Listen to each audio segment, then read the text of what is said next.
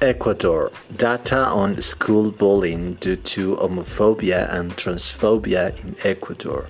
Four out of ten gay people and men who have sex with men have been victims of discrimination in their educational center. 25% have been excluded from school activities because of their sexual orientation. 26% has been a victim of physical violence while studying. Laws and public policies.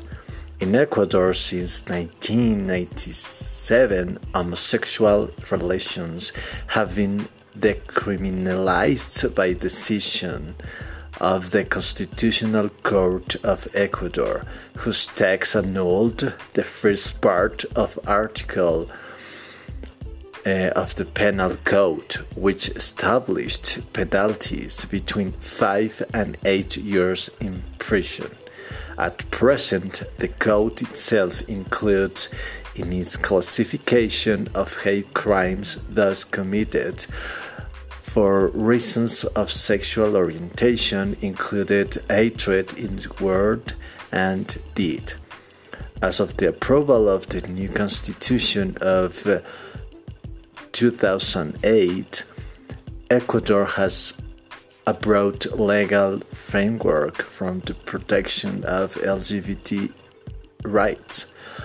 On the one hand, the principle of equality and non discrimination before the law recognized the right to non discrimination based on sexual orientation and gender identity, the right to make free and informed decisions about their sexuality, life, and sexual orientation, and non discrimination based on sexual orientation and identity.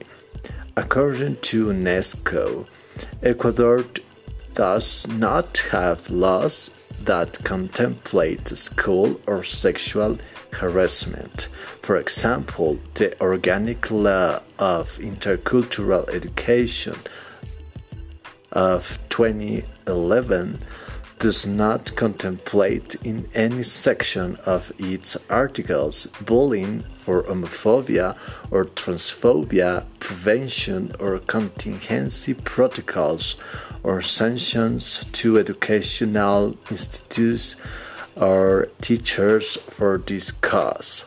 However, in the field of public policies, the norms for the Code of Coexistence in force since 2007 um, have a preventive approach and provisions on bullying and teacher student violence in general terms.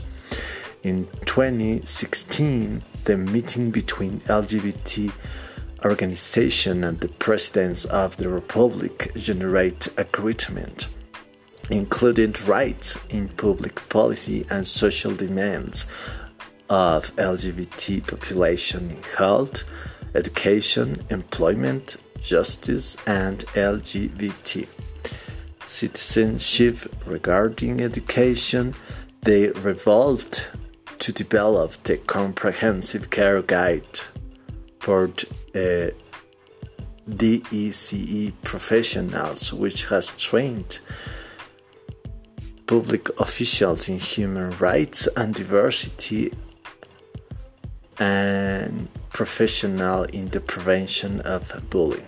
Finally, to document protocols and route of action against acts of violence or sexual violence detected on or committed in establishments of the national educational system prepared by the Ministry of Education collects gender stereotypes, homophobia among its causes of school violence and offers tools to prevent, detect, and intervene in these situations.